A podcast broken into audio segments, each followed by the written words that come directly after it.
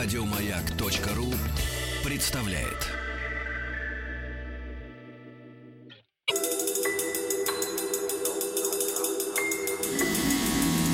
Объект 22.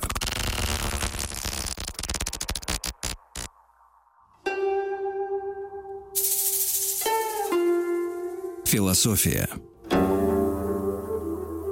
Это «Объект-22», я Евгений Стаховский, очередная серия наших философских чего угодно. Здесь можно, в общем, любое существительное подобрать. Главное, его первая составляющая вот этого любого совершенно э, словосочетания. И э, сегодня мы как-то обращались уже к этому человеку, но у меня от него всегда такое ощущение, что, конечно, можно зарыться с головой, и это такая кладезь, что не выползать из нее можно очень долго, все время приоткрывая какие-то новые э, грани, перемещая с места на место. Это какой-то даже не пазл, знаете, это, это тетрис, где все время выпадают какие-то новые фигурки, и все время хочется побить какой-то новый рекорд. И здесь уже Валерий Валентинович Петров, доктор философских наук, директор Центра античной и средневековой философии и науки Института философии Российской Академии Наук. Валерий Валентинович, здравствуйте. Добрый вечер. Да, спасибо вам, что нашли на меня время в очередной раз. Тем более, что речь сегодня пойдет о Фридрихе Вильгельме Ницше – мы как-то а, единожды, правда, к нему уже обращались, но я думаю, что это был так, была такая общая, что называется, характеристика, э, потому что понятно, что Ницше совершенно невозможно вместить там в 45, в 50, в 60 минут э, времени, да, у него очень много всяких разных отдельных построений, и, опять же, общее, скажем, мнение, мы все помним, что он такой пессимистичный человек, у него очень много размышлений о смерти, о науке, о религии, но этим ведь не ограничивается Ницше как философ. Как любой приличный философ, он, безусловно, задавался и другими э, вопросами. Понятно, что я обращался к теории философии, к истории философии, да, пересматривал какие-то там, не знаю, онтологические э, явления, мистические э, явления как-то перестраивал по-своему. Ну и, конечно, Заратустра, его знаменитая э, книга так говорил Заратустра, но это вообще тема, мне кажется, отдельной программы. Заратустру можно, в принципе, сесть и постранично выяснять, что это вообще такое. Поэтому, если мы сегодня дойдем до Заратустра, ну, так, может быть, коротенько будет хорошо. Хотя у меня есть такое ощущение, что вы же хотите сегодня поговорить о чем-то конкретном. Фридрих Ницше и вечное возвращение. Вот так вот я бы назвал э, тему. Ну да, так мы с вами да. и задумали да. изначально. Э, дело в том, что на самом деле вот эта теория вечного возвращения или учения о вечном возвращении у Ницше это не какая-то боковая теория, которая лежит где-то там в стороне от его мыслей, изложенных в главных сочинениях, а это такой лейтмотив, который проходит на самом деле через все его работы, через все его черновые наброски, дневниковые записи и так далее. А, Ницше это такой философ, действительно, который на самом деле может быть интерпретирован совершенно по-разному. И, в частности, вот эта теория вечного возвращения, она многожды обсуждалась, и существуют десятки книг, посвященных исключительно только интерпретации вот этого учения, сотни статей. А мой подход такой, что на самом деле вся философия Ницше, ну, не вся философия, а во всяком случае такой вот э, сквозная тема, Ницше, та, э, может быть, подводная, э, подводный тот поток, вокруг которого строятся все остальные построения его, это э, тема размышления о конечности, о смерти и о том, как человек может противостоять э, своему э, конечному существованию. Есть в этом вечном возвращении какие-то основные пункты, о которых мы сразу можем сказать, чтобы было понятно, вокруг чего сегодня мы будем вертеться? Потому что у меня, опять же, ощущение, что когда говорят о вечном возвращении, которое, в принципе, отдельно выделяется да, в, да. в качестве изучения да, философии Ницше и его трудов, эм, это вот та самая знаменитая вещь, где э, в центре стоит вот тот самый знаменитый э, уберменш, сверхчеловек. Конечно, в любом случае. Но это, как мне представляется, во всем случае в моей интерпретации, э, не является исходным пунктом его размышлений. А исходным его пунктом является вот тот мотив, а каким образом мы можем представить, э, противостоять все-таки эм, нашему конечному состоянию. Собственно, вот он, э, Ницше-то, и говорит, я процитирую, «А то, что мгновение высшей завершенности мироздания исчезает совершенно бесследно, не оставляя после себя наследия, сильнее всего оскорбляет человека нравственно. То есть вот ам- аморалист Ницше э, оскорбляется вот самим фактом нашего конечного существования. То есть И... это еще более аморально. Да. Это самое, то, что человек смертен, это самая аморальная вещь на свете. Безусловно. Что, да, что даже безусловно. аморальный, ну, с чьей-то точки зрения, да, э, человек Ницше и то находится в, в каких-то тяжелых раздумьях по этому поводу. Ну, то есть в смысле, что происходит?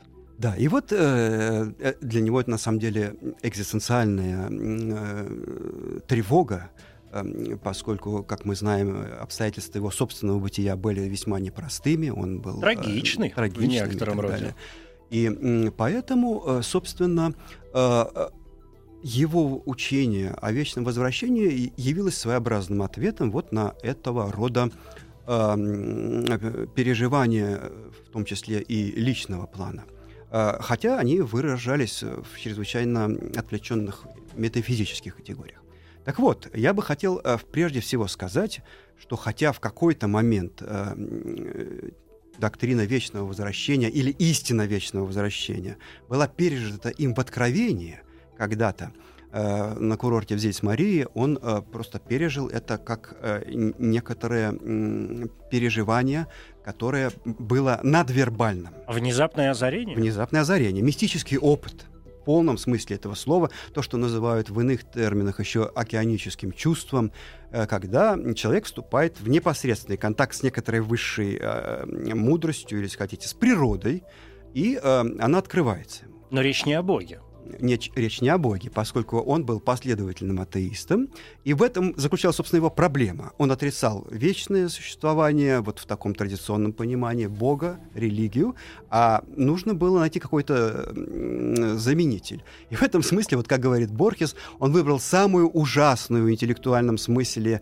теорию, которая э, должна повергать в шок и отвращать от себя любого мыслящего человека, вот эту теорию вечного возвращения. Суть проста. Все когда-нибудь повторится снова и снова. А, и Но вот мысль не новая. Мысль не новая, она мысль, собственно, античная. И в античности существовали такие теории, как апокатасис, э, теория всеобщего восстановления всего в результате, когда один цикл космический сменяется другим, периодически мир уничтожается пожарами или потопами, но потом он восстанавливается. Но ну, подобные, подобные сведения, подобные домыслы мы да, черпаем да. Э, практически во всех религиях, конечно, да, и, конечно. и даже в тех религиях, которые сегодня некоторые недальновидные, на мой взгляд, товарищи называют мифологиями. А боги, как известно, мстительны. Да. Они не любят, когда их причисляют к мифологии. Поэтому возьмите Скандинавию, возьмите там ну, германскую какую-то мифологию, возьмите Восток. Все, все циклично, безусловно. Да. Я, уж, ну, я уж не говорю действительно об античной э, философской, там, религиозной мысли. Как говорил Гомер, боги опасны для тех, кто их видит. Угу. Вот. Ницше не видел богов, поэтому они были ему не опасны, но тем не менее. Иногда то, что он говорит о своем вечном возвращении, буквально дословно совпадает с тем, что э, античные авторы, стоики, Хрисип, например, э, учили о теории вечного возвращения, называя ее апокатастасис. А друг, э, разновидность этой теории была полингенезия, вторичное рождение. Вот обе эти теории сочетаются у Ницше и составляют, безусловно, один из, из прямых источников его мысли, поскольку не будем забывать, что он был филологом-классиком. И э, все античное наследие он более или менее начитал э, в свой университетский период. Вот. И более того, существует прямое свидетельство того, что э, он присутствовал на лекции одного из видных ученых того времени, Штефенсона, и слушал э, его изложение теории апокатасиса у Оригена. И это э, произвело на него очень большое впечатление. А другая э, линия, э, которую можно выделить в его мысли, э, как источник этого учения, это комбинаторика, как ни странно. То есть он был, мысль очень простая. Э, время бесконечно. Вселенной, наука XIX века полагала, что Вселенная как целая бесконечна. А мир конечен. Мир состоит из атомов. И вот такая механическая теория. Конечный набор атомов, их перестановки рано или поздно дадут ту же самую комбинацию. И поэтому через, пусть через миллиард лет, через биллион лет, но все заново повторится. И, включая э, эпифеномены духовной жизни.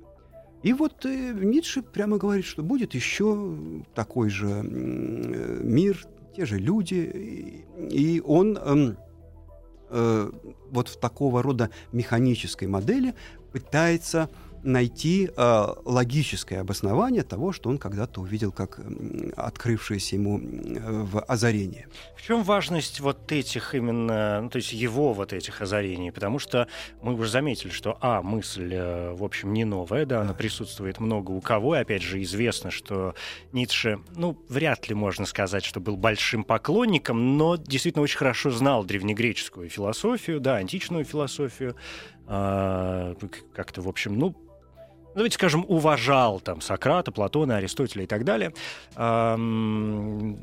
Во-вторых, вот это вот озарение, ну, то есть всегда возникает вопрос, ну, мало ли кто что сказал. Ну, что это за озарение и за знание вроде как такое, что все в конце концов э, повторится? Ты же не с, с матушкой природой, там, не знаю, не с Господом Богом, да, сидел, чаи распевал, и он тебе поведал все тайны Вселенной. Не, не Млечный Путь тебе, э, тебя окропил какими-то искрами, после которых ты вдруг понял э, и открыл самую главную тайну этой самой э, Вселенной. Почему вот эти ницшанские откровения и озарения сегодня нами должны все-таки восприниматься как нечто нечто достойное нашего внимания. А, ну, дело в том, что все-таки Ницше великий мыслитель. Это понятно. И несмотря на то, что мы не можем, э, безусловно, верифицировать его э, опыт, и под, это теория, которая не подлежит верификации или фальсификации, да. но тем не менее э, все, э, те, кто пишет об этом, а о теории вечного возвращения писали все более или менее заметные фигуры 20 века философские, э, признают, что какая-то чувствует, что какая-то правда за всем этим есть она может быть художественной, поэтической, мистической, какой угодно. Каждый раз, когда доходит до анализа тех логических э, объяснений, которые он э, предлагал для того, чтобы обосновать свое учение, все говорят, что ну, это ни в какие ворота не лезет, это примитивно, э, неумно и, и все остальное.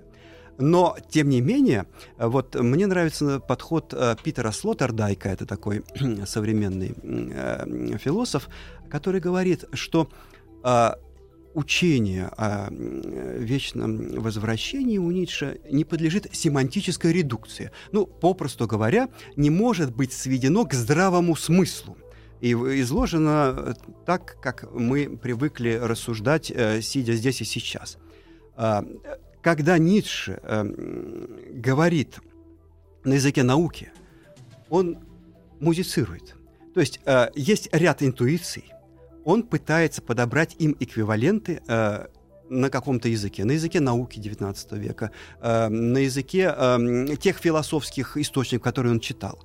И получается в любом случае все очень неадекватно э, тому э, действительно мощному видению мира, которое он м, предложил. На самом деле у этой теории, конечно, есть очень последствия э, прямые. Например, вот он существует такая трактовка, что э, вот этическое следствие из этой теории. Жить нужно так, э, чтобы представить себе, что когда все это будет бесконечный раз повторяться, э, ты об этом не жалел. И, и вот то, как ты сейчас выстроишь свою жизнь, ты, э, ты, ты должен представлять, что ты еще бесконечный раз будешь жить в, а, вот э, в этом модусе. И поэтому, стало быть, ты должен жить э, соответственно. Но это, э, наверное, теория для маленького человека. Сам Ницше говорит, что когда мы говорим о, о простом человеке, такого рода учение — это невыносимое бремя. Мы не можем взвалить на себя вот это ужасное чувство, что все еще тысячу раз повторится. Вот. Это эм, возникает, когда мы начинаем э, пытаться Ницше изъяснить языком логики нашей обычной. Что любопытно, вот такой культурный феномен, э, это то, что э, эти теории в XIX веке такого рода о, все, о комбинаторике, о повторении всего были достаточно распространены. Вот даже если мы возьмем путевые заметки Генриха Гейне, казалось бы, поэта, писателя, мы и там найдем в любовном романе э, женщина и мужчина, которые разлучены в этом мире, утешают себя мыслью о том, что атомов конечное число в мире, а время бесконечно, и поэтому вот эти перетасовки через какое-то время да, э, приведут к тому, что они встретятся снова и снова полюбят друг друга и так далее. То есть это абсолютное повторение теории Ницше, но только э, в формулах любовного романа. Но 19 век вообще грешит такими построениями, да? Да и Ницше, собственно, сам по себе, у меня о нем совершенно четкое, давно сложившееся мнение. Э, понятно, что не все его там а, разделяют, но, что называется, могу себе позволить. Э, что Ницше, несмотря на, на все все, на все факты его биографии, его трудов и так далее, по моему мнению, он, конечно, абсолютный, практически чистейший романтик. Безусловно. Ну, чистейший абсолютно романтик, в чем э, в очередной раз можно убедиться, э, если попробовать читать его э, между строк, а во-вторых, ну, ребята, и, как известно, Ницше довольно часто пытался писать э, музыку, которая сейчас даже редко, но все-таки исполняется. Да, да, да. Ну, послушайте его фортепианные э, пьесы. Но это такой чистый, ну, в музыкальном смысле это чистейший романтизм. Конечно. Э, я еще, наверное, после перерыва поговорю на эту тему. А сейчас хочу э, упомянуть еще одну э, любопытную теорию. А был такой революционер профессиональный Луи Агюст Бланки. И в 1872 году он написал сочинение, которое называется «Вечность посредством звезд». «L'éternité par les astres». А, а сидел он в это время в тюрьме, как и полагается профессиональному э, революционеру, в тюрьме Торо. И вот он э, абсолютно такую же теорию выдвинул – бесконечное число повторяется э, комбинация атомов, значит, когда-нибудь будет такое же Солнце, как у нас, э, когда-нибудь на это, э, среди бесконечного числа таких же Солнц появится Земля, появится такой же мир. В этом мире бесконечное число раз Иван Иванович встанет с кровати или не встанет, и в, этом, в, этой, в рамках этого видения получается, что каждый из нас существует одновременно в миллионах, миллиардах, биллионах раз. Причем это э, какая-то предтеча квантовой механики. Э, не совсем. В данности в нашей он миллиард раз существует. В тот мгновение после, в мгновение до. То есть каждый из нас во всех временных срезах рассеян в мириадах миров, э, и все это одновременно. То есть вот мы сейчас, только мы друг о друге не знаем, а все эти двойники. Вот Луи Огюст знал. И, э, кстати, эта теория проникла и в русскую мысль была такая Вера Бонч-Бруевич, тоже революционерка. Знаменитая женщина. А, и она сидела тоже в тюрьме. Естественно. И писала о Луи Огюсте книгу. И вот там есть на двух, на двух страничках, но очень корректное воспроизведение этой теории. И она как раз говорит, э, этого нет, безусловно, у самого Бланки.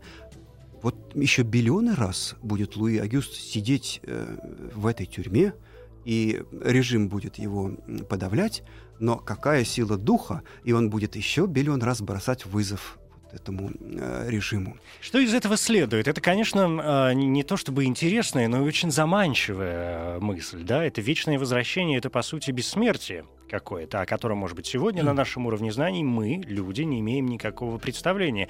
Здесь в очередной раз и всплывает, кстати, тот самый сверхчеловек, тот самый Уберменш, который с точки зрения Ницше является уже следующим нашим э, звеном, а современный человек, ну то есть и, и в том числе и мы с вами, и сегодняшние, э, от Ницше, там прошло-то 150 лет всего-навсего, да, эм, то есть, а мы переходное звено между вот теми пралюдьми, да, не знаю, ну, обезьянами, ежели хотите, говоря самым простым языком, и вот тем самым сверхчеловеком, который, может быть, и сможет осознавать, понимать и чувствовать те вещи, о которых э, Ницше и пишет, в отличие от нас, которые эти вещи не могут попробовать себе представить, но не могут прочувствовать и осознать. А, как раз э, у Ницше-то э, его сверхчеловек и появляется как э, тот субъект, который способен пережить эту истину вечного возвращения и в полной мере вынести это. Собственно, у Ницше есть такой пассаж, он говорит, что на самом деле, когда ему самому открылась э, истина вечного возвращения, это были пять секунд, вот это озарение. Но это было бытие такой интенсивности, вот он здесь он говорит на, на языке чистейшего экзистенциализма. Э, что более э, он вынести бы не, не, не смог, он просто прогорел бы. на том уровне э, человеческого существования, он так выражается, э, на котором мы находимся в нашем повседневном бытии. И только Бог может вынести больше. И только Бог может только вынести Бог больше, может который, с точки зрения Ницше, в общем, э, отсутствует. давно уже умер. Да, он не просто отсутствует, Но Бог он в смысле умер. сверхчеловек. Да.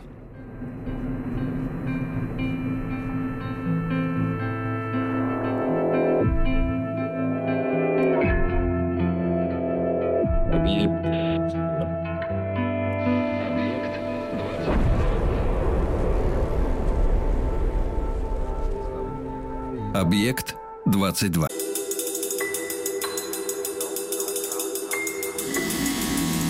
Объект 22.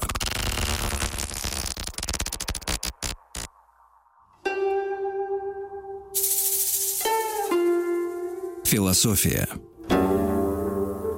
Это «Объект-22», я Евгений Стаховский, и здесь э, Валерий Валентинович Петров, доктор философских наук, Фридрих Ницше и «Вечное возвращение». Вот наша тема сегодня, но какие-то три основные пункта, мне кажется, в общем, вы э, заложили, да, опора вот на античность, все-таки и на мифологию, на эти древние идеи, а затем принципе развития науки XIX века, да, и вот самый непонятный из, всех, из всех вот этих трех пунктов, вопрос, касающийся озарения, в нем действительно сквозит, ну, какая-то очень такая жестокая мистика. Да, безусловно. И в этом смысле э, вот то, что испытал Ницше, и что он в своих дневниковых черновых записях прописывает, абсолютно подпадает э, под те дескрипции так называемой дикой мистики, мистик соваж, а который э, такой вот э, французский э, ученый э, Мишель Юлен пис, написал целую книгу. И эта концепция стала очень влиятельной. Вот знаменитый Пьер Адо, античник, кстати, э, он очень э, ценил эту книгу. И вот как Ницше э, описывает свой опыт. Мы, кстати, закончили перед перерывом э, вопросом о том, о каком Боге говорит Ницше, uh-huh. когда описывает вот это откровение. А Дело в том, что это абсолютный экзистенциальный опыт. Почему? Потому что философия у Ницше никогда не была э, теоретизированием или каким-то абстрактным рассуждением кабинетным. Это всегда витальный для него опыт.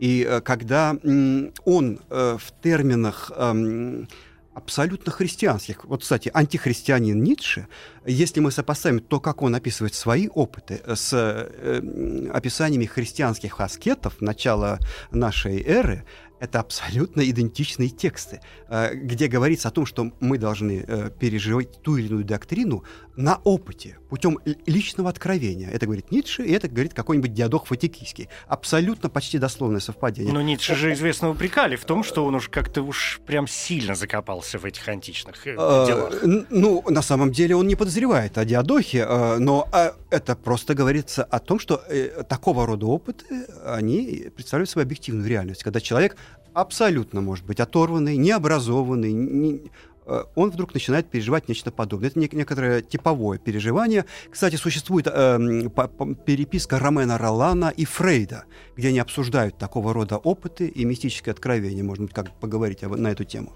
Так вот, э, и Ницше, когда он описывает свой опыт, он говорит так, я процитирую, «У меня есть слова, способные надорвать душу какому-нибудь богу. Я это рандеву опытов, которые можно получить только на высотах в 6 тысяч футов над уровнем э, всего удушливого и человечьего. Он описывает свой опыт в этом э, горном местечке Зильс-Мария. И вот э, при этом он э, абсолютно, э, с одной стороны, индивидуальный э, описывает э, опыт, а с другой стороны, э, то, как он излагает, э, выдает годы чтения и годы э, изучения, например, Шопенгауэра. У Шопенгауэра в его знаменитом трактате «Мир как воля и представление» есть замыкающий трактат «Голова» э, о смерти, о размышлении о смерти. Так вот, она во многом входит в размышления Ницше. И вот Шопенгауэр полагал, что на самом деле не важно, что индивиды смертны. Главное — вид, человек как вид — а он бессмертен, а все вот это Петр, Иван, Павел, они мало что привносят в идею человека. Вот такое э, абстрактное философское было видение у Шопенгауэра. И Ницше абсолютно тоже, когда вот он описывает свой этот экзистенциальный опыт, он говорит, для меня теперь важно стремиться во всем видеть становление, отрицать в себе индивида и смотреть на мир как можно большим числом глаз. А в другом месте он говорит, главное э, прожить многократные э, индивидуальные существования – то есть речь на самом деле э, не идет о том, что один и тот же человек, одно и то же сознание, вроде метампсихоза, будет э, воспроизводиться во всякого рода циклах. Э, часто они рассуждают вот в, в этих категориях, когда нам кажется, что действительно речь идет о каком-то перерождении. Но далеко не всегда это так. А может быть, э, и совсем это не так. Это сложно. Это дискуссионный вопрос. То есть, когда он говорит о многократном проживании э, речь идет о двойниках или об одном и том же индивидуальном сознании, это далеко не так очевидно. Вот, кстати, э, что любопытно, еще один поворот, э, который характеризует его мысль, он рассуждает э, в терминах силы. Вот такой вот дискурс силы э, по типу э, Звездных войн. То есть вот то, что он позиционирует как вечное э, возвращение, он объясняет в терминах того, что существует некий океан силы, центры силы, волны силы. И вот эта сила переливается э, из одной точки космоса в другую, из, э, из одной точки Вселенной в другую точку. И она никогда не останавливается. Э, вот очень любопытно посмотреть на эти источники мысли Ницше. И был такой Руджер Иосип Бошкович, э, который жил в Италии, хорват этнический. Вот у него был трактат о силе. И э, Лейбниц, как ни странно, которого мы знаем как автора монодологии преимущественно, у него, на самом деле, большая часть сочинений — это рассуждение о силе. И вот эти два мыслителя оказали большое внимание на Ницше. И вот, э, собственно, когда он иногда говорит о своем вечном возвращении, он пишет так, я опять процитирую. «Мир — это чудовищная сила без начала и конца. Она не становится ни больше, ни меньше, и это и есть дионисийский мир вечного самосотворения, без цели, если только цель не заключена в счастье кольца. Вот это такой вагнеровский э, кольцо небелунгов. Э, Все к мифам опять. Да, да обязательно. Это миф. На самом деле вот у него этот в Заратустре, о котором э, вы хотели поговорить, но, наверное, мы не угу. успеем. Э, кольцо, э, змея, кусающая собственный хвост. Это вот один из таких эзотерических, уроборос, так называемый, змея поедающая. Ну, символ этот знаменитый. Да. да. Угу. Это вот э, на самом деле алхимический символ. То есть у Ницше его концепция, которая переживается вот так личностно, на самом деле имеет очень много э, начитанных, э, э выученных э, университетский период и так далее, источников, которые вот в какой-то момент дают такую амальгаму, да еще и э, переживаются очень личностно. Вот. Кстати, у нас э, одним из первых э, мыслителей, которые осмыслили опыт Ницше, был Андрей Белый. Вот э, в, в контексте ваших новых передач о лауреатах Нобелевской премии. Белый, конечно, не был лауреатом Нобелевской премии, но он был мистиком и советским писателем, как его э, назвали. А вот э, он, у него есть трактат э, «История становления самосознающей души». Есть огромный раздел о Ницше. И вот, а он белый, Андрей Белый э, говорит о том, что э, опыт э, вечного возвращения это опыт телесности. То есть на самом деле для Белого это не очень хороший э, э, так сказать, видение мира. Это то, э, что, э, в чем дух окосневает, говорит Белый. Все это вечное возвращение, возвращение атомов, возвращение тела, которое он понимает как вот эту темницу души в платоновском виде. А у Ницше на самом деле было очень любопытное, инспирированное чтением Уолта Уитмена представление о теле и телесности – он говорил о том, что мы должны создать себе новое тело. И вот все его тексты в каком-то роде это есть пересоздание самого себя и пересоздание мира. Поскольку у него даже есть концепция того, что наш язык и тексты это есть своего рода тонкое тело, которое мы создаем себе. И в этом смысле, когда мы начинаем говорить о Ницше, что часто э, не понимают, э, э, что тексты Ницше не всегда являются нарративами, то есть какой-то доктриной, изложенной рационально в виде трактата. Часто тексты Ницше — это гимны, это заклинания, это шаманизм своего рода. И к такого рода текстам, конечно, неприменима аристотелевская логика. Мы не можем воспринимать их э, вот э, в первом приближении то, как они есть. Необходимо несколько границ. Да, да. иногда он... Разрушение вот этих стекол, Безусловно, которые нас это э, гермен... отличают. Такой вот... Это чистые герменевты. Да, это герменевтика непрямая. Угу. И в этом смысле, когда мы такого рода тексты э, интерпретируем, мы не должны следовать букве. Человек говорит, я не хочу умирать. Но э, он излагает это в виде доктрины всеобщего возвращения.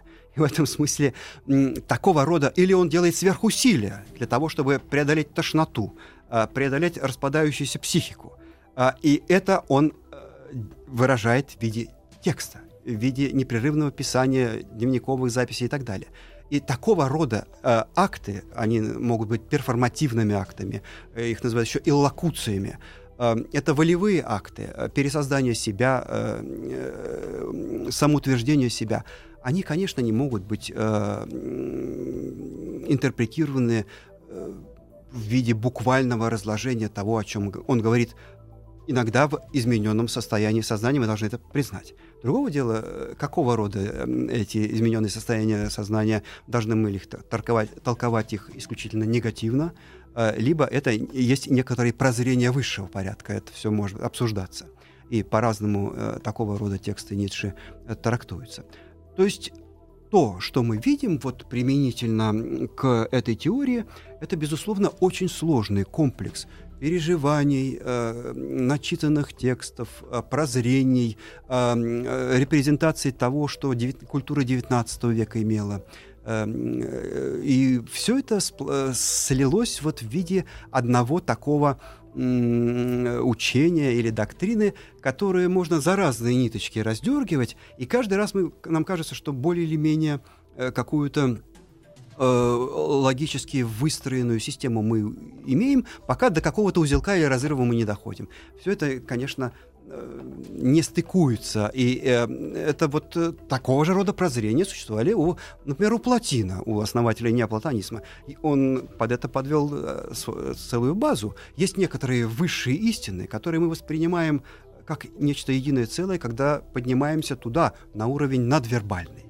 А когда мы не спадаем сюда, чтобы объяснить этот опыт, который дан нам в откровении, мы вынуждены на нашем обыденном языке излагать это в виде э, каких-то отдельных э, речевых актов, которые э, не стыкуются друг с другом. Но это вот осколки той истины, которая дается... Которые порой непонятны нам самим. И непонятны нам самим. А Ницше, безусловно, вот э, в чем его э, типичность, что ли, он э, не случайно такого рода откровения испытывал, когда оказывался наедине с природой. Вот в этой здесь Марии, потому что он прям, и он сам это фиксирует. Он говорит э, о том, что именно на природе, э, когда мы видим какой-то дуб, какой-то горный кряж, э, в нас вдруг возникает вот это чувство того, что мы э, едины с этим гигантским миром, Э, и что на самом деле от нашего ухода ничего не, наш уход ничего не изменит. Э, Все останется таким же, каким он это есть сейчас. И на самом деле мы понимаем, что есть какая-то вечность. Пусть она формулируется не в виде христианской доктрины, а вообще непонятно в виде какой доктрины, которую он сам нам предложил в виде вот этой э, игры в кости. Но ему нужно было как-то самому выкарабкиваться из собственных э, да, ум, да, да. умопостроений и умозаключений. Потому что иначе можно сойти с ума, что он, конечно, с удовольствием что он сделал. сделал, собственно. Да, но это неудивительно, потому что, ну, когда начинаешь думать вот о таких э, понятиях, безусловно, начинают работать какие-то совершенно другие механизмы в голове, и построения приобретают совершенно иной э, вид. Валерий Валентинович, вы сказали столько разных слов, да. что я был вынужден, да, что я был вынужден за вами записывать. Хорошо. А, потому что у меня появилось несколько моментов, э, которые все-таки я хочу, чтобы мы как-то с вами чтобы вы в первую очередь прокомментировали, да, а я вот попробую из этого всего выстроить, э, ну, хоть какое-то приблизительное полотно вот из тех нитей, да, чтобы они не закрутились в очередной раз в какой-то сумасшедший узел, который невозможно будет разрубить, а представляли собой, ну, такой, ну, хотя бы приблизительный э, коврик, который можно повесить на стену Борис, для вот тепла. Это будет в самом деле коврик, строма-то э, по-гречески. Да, да. Это какое-то лоску, лоск, лоскутное да. одеяло. Давайте попытаемся скроить. Ну, лоскутных одеялах тоже ведь есть э, свои проблемы. Не все умеют делать красивые лоскутные одеяла. Некоторые города мне, я когда езжу... Как бы не получить там, Франкенштейна. Да.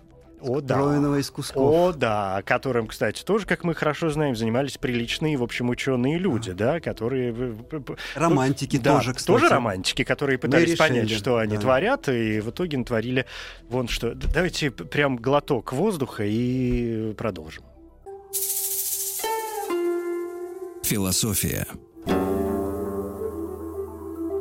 Валерий Валентинович, значит так, давайте, я вас заклинаю, давайте попробуем теперь все это под занавес э, хоть немножко м, структурировать. Во-первых, я позволю себе все-таки зацепиться за, за вот это выражение «мир как текст», да, вот эти да. все феноменологические, герменевтические, уже последующие, уже 20-вечные, по большому счету, да, э, дела, потому что я страшно люблю герменевтику, Гадамер мой любимый, это все, у меня портрет висит а, дома. Но что получается, что Ницше значит, вот этими своими построениями, и Заратустрой, наверное, все-таки в первую очередь, выстраивает картину текстового, именно текстового мира.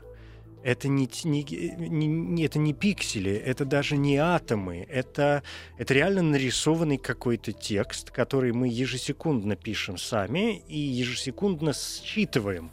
Э, тот текст, который пишется всем остальным, да, живой и неживой природой, людьми, э, какими-то мыслящими и не очень мыслящими организмами, я не знаю, там, Богом, ежели он э, присутствует в чьей-то жизни, да, или не Богом, если он в жизни чьей-то не присутствует. Мы можем говорить о том, что Ницше действительно явился одной из отправных точек вот этих герменевтических конструкций.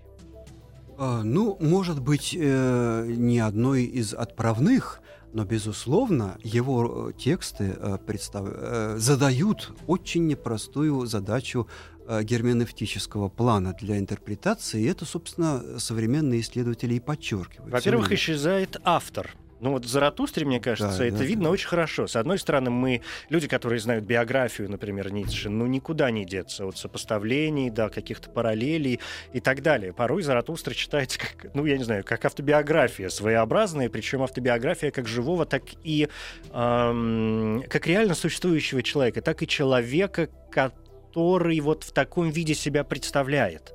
То есть мы на него смотрим как на одного, а он-то на себя смотрит и думает о себе как совершенно о другом. И вот тебе получился э, Заратустра. С другой стороны, в, в, в этом же самом тексте мы находим вот те самые порой совершенно разрозненные куски, которые, может быть, не имеет смысла собирать в единое целое. Может быть, они и приятны как раз своей разрозненностью, и интересны своей разрозненностью. Далее вы произнесли слово «тошнота» чем, конечно, отослали нас к этим э, экзоциалистам нашим прекрасным, в данном случае, в первую очередь, к Сартру, поскольку через, опять же, Ницше выступает как, как очень серьезная и глобальная предтеча вот уже серьезного 20-вечного экзистенциализма, да, французского в первую очередь.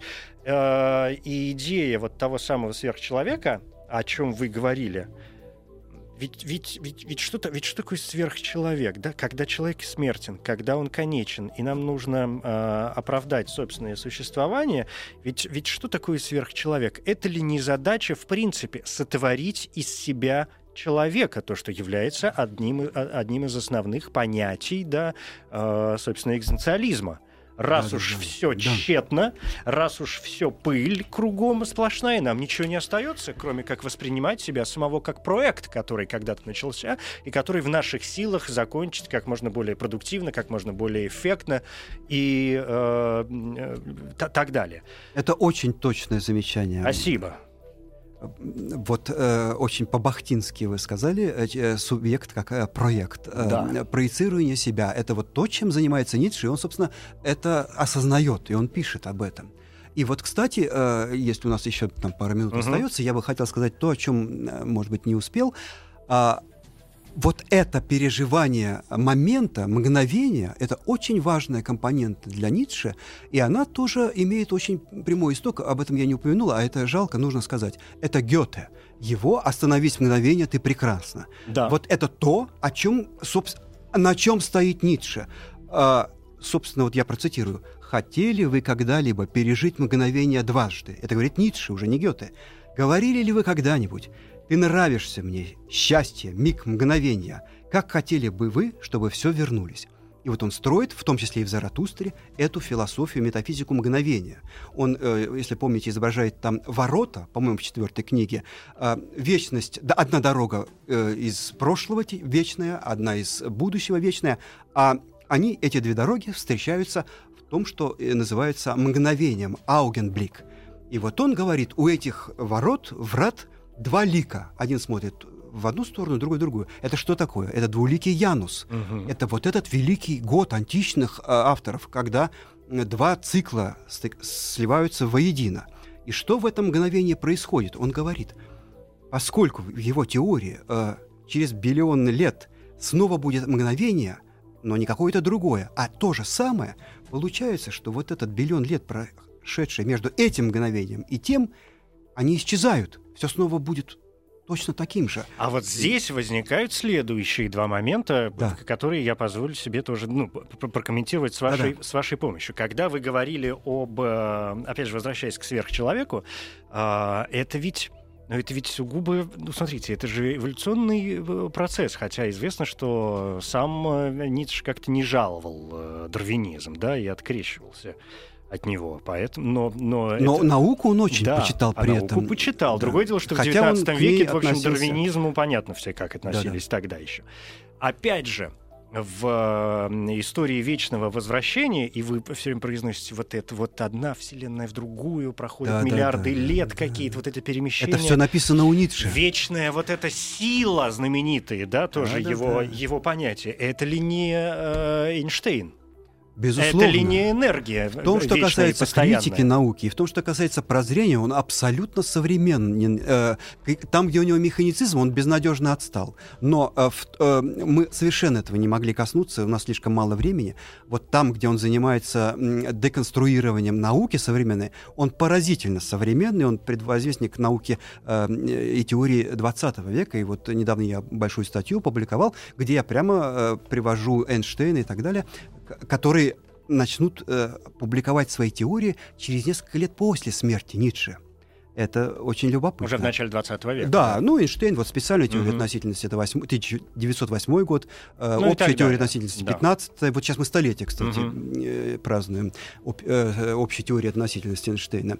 Так вот, э, и получается, вот когда вот эти двое врат, мгновения, разнесены на миллион э, лет, но между ними ничего происходит вот такая сцепка.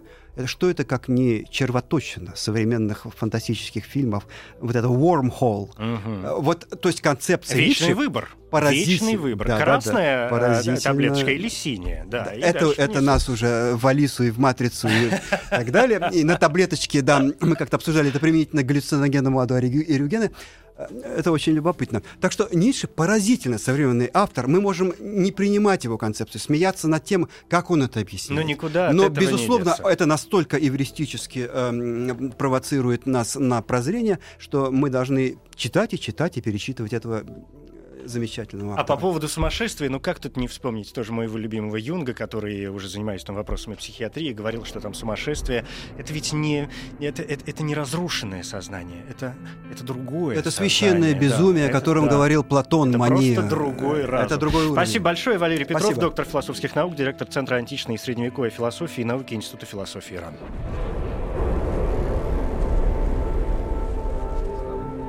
Объект 22. Еще больше подкастов на радиомаяк.ру.